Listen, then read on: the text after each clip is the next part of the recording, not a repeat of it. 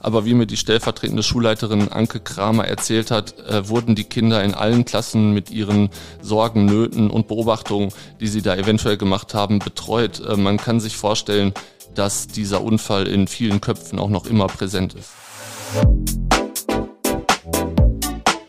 Unterm U, der Dortmund-Podcast. Mit Felix Gut.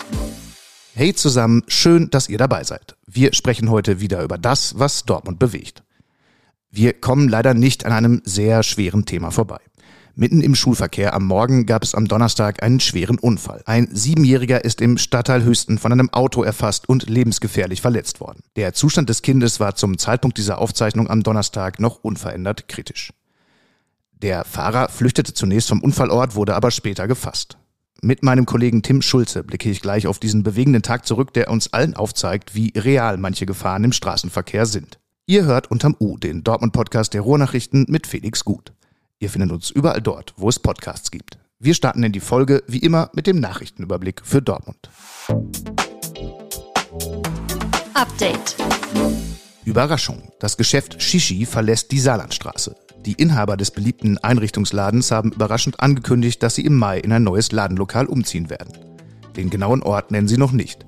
Zuletzt hatte der Betreiber des Geschäfts verschiedene Dinge an der Saarlandstraße bemängelt, etwa die Baustellensituation oder den Wegfall vieler Parkplätze. Die Möglichkeit zum Umzug habe sich spontan ergeben. Wer im Ladenlokal an der Ecke Chemnitzer Straße Saarlandstraße die Nachfolge antritt, steht noch nicht fest. Schaden. Auf den Straßen in Dortmund gab es am Donnerstag leider auffällig viele Unfälle. Im morgendlichen Verkehr gab es etwa mehrere Verletzte bei Unfällen am Königswall und an der Gronaustraße in der Nordstadt. Im Stadtteil Holzen wurde eine Autofahrerin in ihrem Auto eingeklemmt, nachdem sie vor einen Baum geprallt war. Durch den Streik im ÖPNV war es auf den Straßen vor allem zu den Stoßzeiten deutlich voller als sonst. Busse und Bahnen blieben den ganzen Tag über im Depot. Chance. Die Dortmunderin Stella ist seit gestern in der TV-Show Germany's Next Topmodel zu sehen. Die 34-Jährige ist bereits Mutter von vier Kindern und hebt sich nicht nur dadurch von vielen anderen deutlich jüngeren Kandidatinnen ab. In dem bekannten, aber auch umstrittenen Format mit Heidi Klum gibt es in diesem Jahr eine große Neuerung. Erstmals dürfen auch Männer teilnehmen. Sorgen. Der Kosmetikhändler The Body Shop hat Insolvenz angemeldet. Das könnte auch Folgen für die Filiale in der Tiergalerie haben. Aktuell bleibt das Geschäft für ethische Kosmetik, das seinen Ursprung in Großbritannien hat, aber noch geöffnet. Für das Management der Tiergalerie ist die Insolvenz nach der Pleite des Süßwarenhändlers Hussel die zweite Sorgennachricht bei einem Mieter innerhalb kurzer Zeit.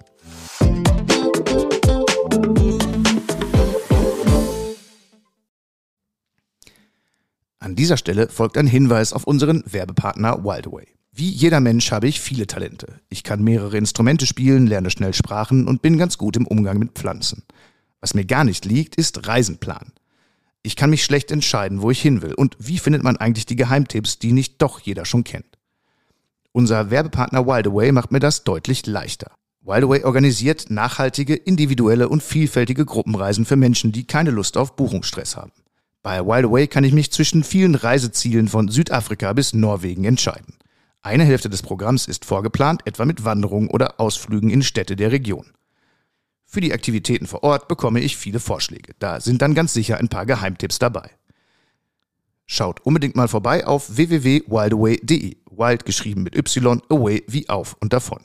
Alle Hörerinnen und Hörer von Unterm U bekommen dort einmalig 50 Euro Willkommensrabatt auf die erste Reise bei Buchung bis zum 30. April. Ihr aktiviert den Rabatt mit folgendem Code X4Z Unterm U, alles in Großbuchstaben. Der Code ist nicht mit anderen Rabattaktionen kombinierbar. Das Thema des Tages. Nur wenige Meter von seiner Grundschule im Stadtteil Höchsten entfernt ist ein Siebenjähriger von einem Auto überfahren worden. Er schwebt zum Zeitpunkt dieser Aufzeichnung in unverändert kritischem Zustand. Als Vater fällt es mir ehrlich gesagt schwer, über das Thema zu sprechen. An dieser Stelle alles Gute für den Jungen und für seine Angehörigen. Aber es ist wichtig, über die Umstände des Unfalls zu sprechen, weil wir viel über Sicherheit im Straßenverkehr reden, aber dann trotzdem solche unfassbaren Dinge passieren. Und das ausgerechnet an einer Stelle, über die ich selbst in der Vergangenheit schon mehrere Artikel zur Sicherheit auf dem Schulweg an der Höchstener Grundschule verfasst habe. Viel ist dort gemacht worden, um Kinder zu schützen, scheinbar nicht genug. Tim Schulze aus der Lokalredaktion ist jetzt bei mir. Tim, du hast die gesamte dynamische Nachrichtenlage zu diesem tragischen Vorfall im Blick gehalten. Danke, dass du da bist. Was ist denn bisher dazu bekannt, wie dieser Unfall passiert ist? Es war kurz vor Schulbeginn, etwa 10 bis 15 Minuten vor 8 Uhr. Der Junge war mit anderen Schülern auf dem Weg zur Schule und lief über eine grüne Fußgängerampel die sich gleich in Sichtweite des Schulhofs befindet. Und ähm, dann kam ein dunkler Kombi angefahren und erfasste den Siebenjährigen. Der Fahrer muss über Rot gefahren sein. So hatten es auch Zeugen gegenüber der Polizei geschildert. Das ähm, Auto hat den Jungen dann noch etwa 100 Meter mitgeschleift auf oder an dem Wagen. Dann ist das Kind auf den Asphalt gestürzt. Besonders erschütternd ist, dass der Fahrer gar nicht angehalten hat. Also er ist dann geflüchtet und ähm, ja erst später von der Polizei gefasst worden. Wie ist das vonstatten gegangen? Ja, Zeugen hatten den Unfall gesehen und ähm, konnten dann gegenüber der Polizei Angaben zu dem Auto machen. Auf dem Wagen war zum Beispiel eine Aufschrift und ähm, die Polizei hatte wohl auch Hinweise auf das Kennzeichen des Fahrers bekommen. Jedenfalls führten die Spuren die Polizisten nach Schwerte und ähm, offenbar bei ihm zu Hause fanden die Beamten denjenigen, der hinter dem Steuer gesessen haben soll. Was weiß man über diese Person, die gefahren ist? Ja, dieser Verdächtige ist ein 83-jähriger Schwerter. Ähm, der Mann wurde von der Polizei vorläufig festgenommen und äh, zur Wache gebracht. Dort wurde er dann vernommen. Ähm, sein Auto wurde auch sichergestellt, um dann weitere Spuren eventuell auswerten zu können. Inzwischen ist der Mann allerdings wieder auf freiem Fuß. Er wurde, wie die Polizei sagt, aus einem Mangel an Haftgründen nach der Vernehmung wieder entlassen. Ähm, darüber, was der, was der Mann bei der Polizei gesagt hat, äh, war jetzt nichts herauszufinden. Jetzt war dieser Unfall mitten in der Schulzeit und äh, auf Bildern heute Morgen hat man auch gesehen, dass es dort ja ziemlich deutliche Spuren und lange Ermittlungen gab. Was für ein Bild hat sich da den Menschen geboten an der Unfallstelle? Zeugen des Unfalls hatten erstmal die Polizei und den Rettungsdienst informiert. Ähm, dann wurde die ganze Unfallstelle sehr weiträumig abgesperrt und ähm, damit der Junge schnellst und bestmöglich versorgt werden konnte, wurde ein Rettungshubschrauber angefordert, der dann in der Nähe ähm, an einer Kreuzung landen konnte. Direkt danach hat die Polizei damit angefangen, den Unfall aufzunehmen, zu untersuchen, was dort passiert ist. Auf der Straße waren zum Beispiel Markierungen zu sehen, die offenbar nachzeichnen sollten, wie weit der Junge von dem Auto mitgeschleift wurde. Die Polizei ging sehr akribisch vor bei der Unfallaufnahme. Das wurde schon deutlich.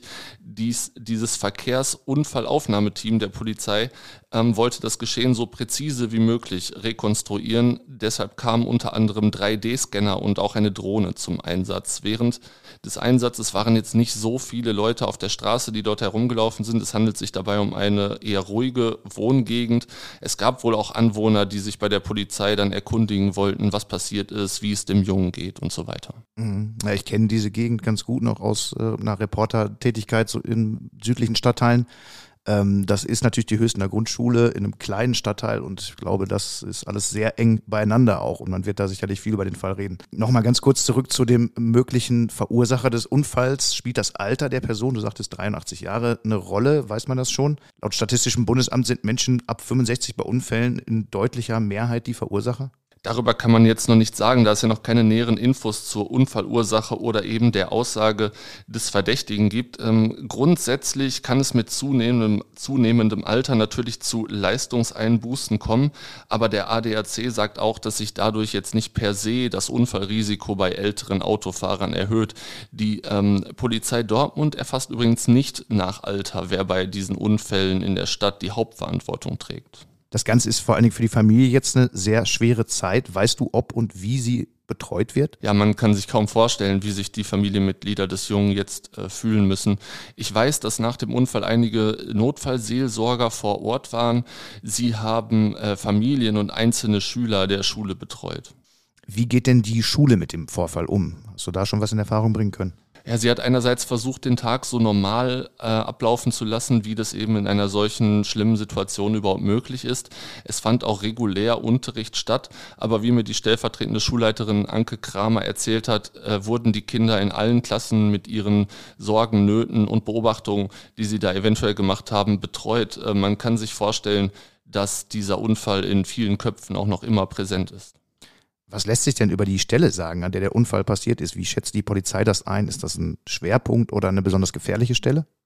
Die Polizei sagt, dass diese Ecke nicht als Unfallschwerpunkt äh, bekannt sei. Man muss auch dazu sagen, dass die Stelle nicht irgendwie schwer einsehbar ist oder so. Es ist im Prinzip eine relativ gerade Strecke. Ähm, an der Schule ist die Verkehrssicherheit auch an diesem Unfallort immer mal wieder ein Thema. Anke Kramer, die stellvertretende Schulleiterin, sagt äh, zwar auch, dass ihr da keine Unfallhäufung bekannt sei, trotzdem war zu schnelles Fahren durchaus ein Thema an der Schule. Vor einigen Jahren hatte die Schule zusammen mit der Polizei dort auch so Geschwindigkeitsmessungen vorgenommen. Ähm, diejenigen Autofahrer, die sich dann an die Regeln hielten, wurden von den Schülern besonders äh, belohnt und äh, gelobt. Anke Kramer hat auch davon erzählt, dass die Schüler in Zusammenarbeit mit der Polizei ähm, an der Stelle geübt haben, wie man denn sicher eine Straße an einer Ampel überquert. Das sind dann so Aktionen, die man dann als Autofahrer vielleicht immer ganz süß findet und äh, sich freut, dass sie gemacht werden. Aber so ein Fall zeigt dann auch, dass es gut und richtig ist, wahrscheinlich da genug zu schulen und dass es trotzdem nicht davor schützt, dass dann etwas Schlimmes passiert. Tim, ich danke dir für das Gespräch.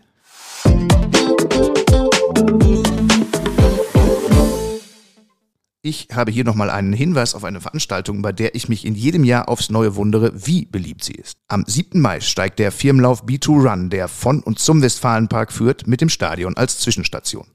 Die Runde ist fünfeinhalb Kilometer lang. Beim letzten Mal waren 8000 Menschen aus Unternehmen in Dortmund und der Region mit dabei. Teams und Einzelläufer können sich ab sofort anmelden. Mit der Teilnahmegebühr werden die deutsche Knochenmarkspenderdatei gegen Blutkrebs und Klimaprojekte in Äthiopien unterstützt. Ich möchte hier außerdem einen Podcast aus unserem Haus empfehlen, der gerade erschienen ist. Hitzfeld, wie aus dem BVB ein Weltverein wurde, ist eine sechsteilige Podcast-Reihe, die auf die erfolgreichste Zeit der BVB-Geschichte zurückblickt. Oliver Müller hat gemeinsam mit Reporterlegende Werner Hansch viele Weggefährten aus dieser Zeit gesprochen. Unter anderem kommen Uli Hoeneß, Lars Ricken oder Michael Mayer zu Wort. Nicht nur für Fans des BVB kann ich das nur ausdrücklich empfehlen. Ihr findet die erste Folge jetzt in allen Portalen. Alle sechs Episoden könnt ihr mit einem RN Plus Abo jetzt schon hören. Und damit sind wir durch für heute. Ich danke einmal mehr fürs Dabeisein. Der Blick in die Shownotes lohnt sich wie immer für mehr Hintergründe zu den Themen der Folge und zu unserem Werbepartner Wildaway. Das alte Spiel aus Folgen, Abonnieren und Kommentieren kennt ihr ja schon. Wir freuen uns über jede Rückmeldung auf unsere Folgen. Ich freue mich auch, wenn wir uns morgen hier wieder hören. Habt Freude bei dem, was ihr noch macht und alles Gute.